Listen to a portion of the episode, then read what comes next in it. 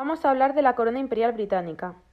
Colocada sobre el féretro de Isabel II durante la procesión que el miércoles la llevó del Palacio de Buckingham hasta Westminster.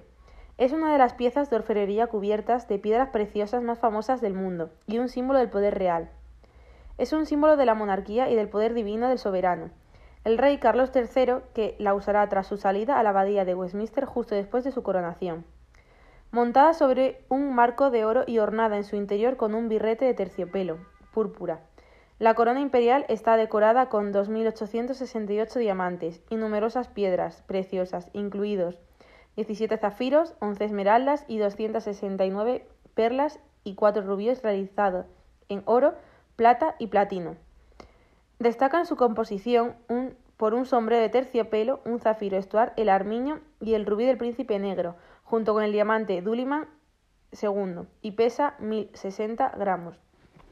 Se fabricó en 1937 por un joyero de la corona llamado Gerard y Co. para el rey Jorge VI. Retoma el modelo de la que llevaba la reina Victoria, creada en 1838, con una base en pelo de armiño. Entre sus numerosas gemas destaca en la parte delantera un gigantesco diamante de 317 quilates, conocido como Culiman II, o segunda estrella de África. Está unida al zafiro de Estuardo, situada en la parte trasera, por una cenefa delimitada por una fila de perlas y ornada con ocho esmeraldas y ocho zafiros, rodeados en diamantes. Dos arcos formados por diamantes y más perlas, cuya base delantera acoge el rubí del príncipe negro. En realidad, una espinela rodea el birrete. En lo alto de la corona, cuatro perlas en forma de pera, en esgarces de diamantes rosas que forman los conocidos como pendientes de la reina Isabel. Sobre ellos se eleva una esfera cubierta de, brillantes y una cruz cuadrada portando en su centro el zafiro de San, de San Eduardo, que, según se afirma, habría pertenecido a Eduardo el Conquistador, llegado al trono de Inglaterra en 1042. Entre los arcos hay cuatro flores de lis y cada una de ellas decoradas con un rubí. Las piedras más importantes. Nos encontraremos entre ellas al Culligan II o segunda estrella de África. Se extrajo de las minas Golconda en el centro sur de la India. Es de 105,6 quilates y fue extraído hace miles de años, además de ser uno de los diamantes tallados más grandes. Alguna vez fue mucho más grande, pero se volvió a cortar en 1852 para mejorar su brillo y adaptarse a los gustos europeos contemporáneos. Es símbolo de conquista. El Koh-i-Noor ha tenido muchos dueños anteriores, incluidos los emperadores mongoles, los shahs de Irán, los emires de Afganistán y los marajás de Shi. La Compañía de las Indias Orientales tomó la joya del depuesto Maharaja Dulen Shin en 1849 como condición del Tratado de Lahore. Esto marcó el final de las guerras anglo-shi en el Punjab, en lo que hoy es el norte de la India y el este de Pakistán. En la monarquía inglesa ha pasado por varias manos, desde la reina Victoria, a quien se le entregó la joya a consecuencia del tratado, utilizándolo como broche, hasta llegar a la pieza central de la corona creada para la investidura de la reina Isabel como consorte en 1937 y que lució en 1953, y actualmente ha pasado a manos de Carlos III. Leyendas opuestas han sostenido que el diamante es tanto afortunado como desafortunado. Según la leyenda, todos los hombres que han poseído el Koinur han sufrido alguna desgracia, pues se dice que solo Dios o una mujer pueden llevarlo con impunidad. Es lo que versa un texto hindú del siglo XIV. El zafiro de Estuardo perteneció a la Casa Real escocesa y fue adquirida por la Casa Real inglesa en 1296, pasando por distintas obras de orfebrería como coronas, cetros y diademas durante la Edad Media. Tras los intentos de derrocar la monarquía inglesa y la división religiosa, al pretendiente al trono, James I, heredó el zafiro y pasó a su hijo, el cardenal York. Este, al dedicarse a la carrera eclesiástica, pues lo vendió, y en el siglo XIX fue adquirido para la corona de la reina Victoria y pasó a formar parte finalmente de la corona imperial hasta la actualidad. El rubí del príncipe negro será otra de las partes que vamos a recalcar en este podcast. El llamado rubí del príncipe negro es una espinela sin tallar, únicamente pulida. Presenta la forma de un octaedro irregular. Su eje más largo es de 5,08 centímetros y tiene 170 quilates. Es de un espectacular color rojo brillante. Para poder ser utilizada como colgante, ha sido agujereada con un taladro en el centro de la parte superior. Hoy, un pequeño rubí tapa la abertura efectuada por el taladro. Sobre la procedencia del llamado rubí del príncipe negro hay numerosas hipótesis. La hipótesis más tradicional sitúa su origen en Birmania o Tailandia. Hay muchas hipótesis, pero la más verosímil tiene como inicio la Alhambra granadina, con el nazarí Muhammad V, y más tarde con Pedro I de Castilla, también conocido como Pedro el Cruel. Quedó registrado que deseaba mucho la riqueza de Abu Said. Cuando se reunieron, el rey mató a Abu quedándose todas las riquezas y, por tanto, el rubí. En 1366, el hermano ilegítimo de don Pedro, Enrique de Trastámara, encabezó una revuelta contra don Pedro. Al carecer del poder para sofocar la revuelta sin ayuda, don Pedro hizo una alianza con el príncipe negro, el hijo de Eduardo III de Inglaterra, conocido así por su característica armadura. El príncipe negro exigió el rubí a cambio de los servicios que había prestado. Contrario a estos deseos, don Pedro sufre una costosa guerra civil. Finalmente, se puede suponer que el príncipe negro se llevó el rubí a Inglaterra, aunque está ausente en los registros históricos hasta 1415. Durante su campaña en Francia, Enrique V de Inglaterra usó un casco con gemas incrustadas que incluía el rubí del príncipe negro. Y en la batalla de Agincourt, en 1415, el duque francés de Alesson golpeó a Enrique en la cabeza con un hacha de batalla, y Enrique estuvo a punto de perder el casco. Sin embargo, la batalla fue ganada por las fuerzas de Enrique, y el rubí del príncipe negro se salvó, quedándose el rubí en la corona británica. Hasta hoy, que está engarzado en la corona imperial del Estado inglesa, que fue confeccionada en 1838 para la coronación de la reina Victoria y que en 1937 fue prácticamente rehecha por la joyería Garrard Company para la coronación de Jorge VI.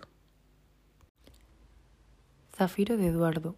Su nombre se debe al rey anglosajón Eduardo el Confesor, que portaba esta joya en su anillo en el 1042, aunque desaparecerá durante el reinado de Carlos II. Durante el reinado victoriano volvió a aparecer y se colocará en el cetro de la cruz, colocado en la parte superior de la corona. Cuenta la leyenda que el rey Eduardo, muy devoto a San Juan Evangelista por su bondad y caridad a los pobres, le dio el anillo con el zafiro a un mendigo. Al tiempo, el anillo regresó a sus manos gracias a dos peregrinos de Tierra Santa, y según la predicción de estos, el santo visitaría al rey en seis meses, justo el tiempo que le quedaría para fallecer encontramos otro tipo de objetos reales, como por ejemplo las espadas. Las espadas reales se usan únicamente en la ceremonia de coronación de los monarcas. La corona británica tiene cinco espadas reales, aunque actualmente solo se usa una en la ceremonia, las demás están expuestas. La espada enjollada del ofrecimiento fue realizada en 1820 para la coronación de Jorge IV y es la que utilizan los monarcas en la ceremonia. Está decorada con motivos vegetales representativos de los territorios de Reino Unido. La espada del Estado la sostiene el Lord Grand Chambelán durante la coronación y la apertura del Parlamento. Las tres espadas restantes serían la espada de la justicia espiritual, la espada de la justicia temporal y la espada de la misericordia. Y esas tres estarían expuestas. Otro objeto sería el cetro real en la cruz. Fue creado en 1661 y contiene el diamante Cullinan I, es la mayor gema tallada a partir del diamante de Cullinan. Está compuesto por una barra de oro que mide 92 centímetros de longitud. Tiene una empuñadura de rosa con cardo y trébol esmaltado. Tuvo algunas modificaciones. Una de ellas fue durante el reinado de la reina Victoria, cuando en 1838 se acortó el mango, ya que era demasiado grande en ese momento. Otro cetro sería el cetro real con una paloma. El cetro real de la corona inglesa, llamado cetro real con una paloma, es uno de los cetros más importantes del mundo. Consta de una paloma en la parte superior que simboliza al Espíritu Santo, dejando así constancia de la unión entre la corona y la religión. Su composición es de oro y con incrustaciones de 285 gemas. Otro objeto sería el Orden de Soberano. Esta esfera hueca realizada en oro también es uno de los símbolos reales británicos. Forma parte de la mayoría de las monarquías, las cuales tienen uno en su colección, y reflejan la unión con el mundo cristiano. Este objeto de la colección se utilizó en la coronación de Carlos II y su estructura será de gemas valiosas y 365 diamantes rosados. El último de los objetos de la colección real sería la cuchara de la unción. Durante la ceremonia de la coronación, la cuchara es utilizada para ungir el nuevo monarca por las manos del arzobispo de Canterbury. La cuchara es de pequeño tamaño, está realizada en plata sobredorada y en ella se engarzan perlas para ornamentar el asa. La cuchara pudo ser elaborada durante el siglo XIII, siendo así una de las piezas más antiguas del conjunto. Para ungir al monarca, el arzobispo de Canterbury utiliza la cuchara de la unción. El óleo es extraído de una ampolla, que es una vasija de oro con forma de águila. La cuchara es de plata bañada en oro y está decorada con perlas. Se encuentra custodiada en la Torre de Londres junto a las otras joyas de la monarquía británica. La corona imperial, de 31,5 centímetros de altura, solía ser llevada por Isabel II cuando cada año pronunciaba el discurso del trono en la ceremonia de apertura de la sesión parlamentaria.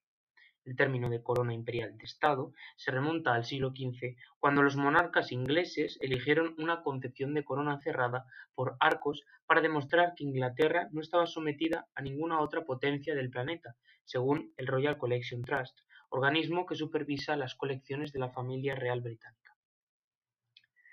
Para realizar este trabajo sobre algunas de las principales joyas de la corona británica, hemos consultado diferentes fuentes.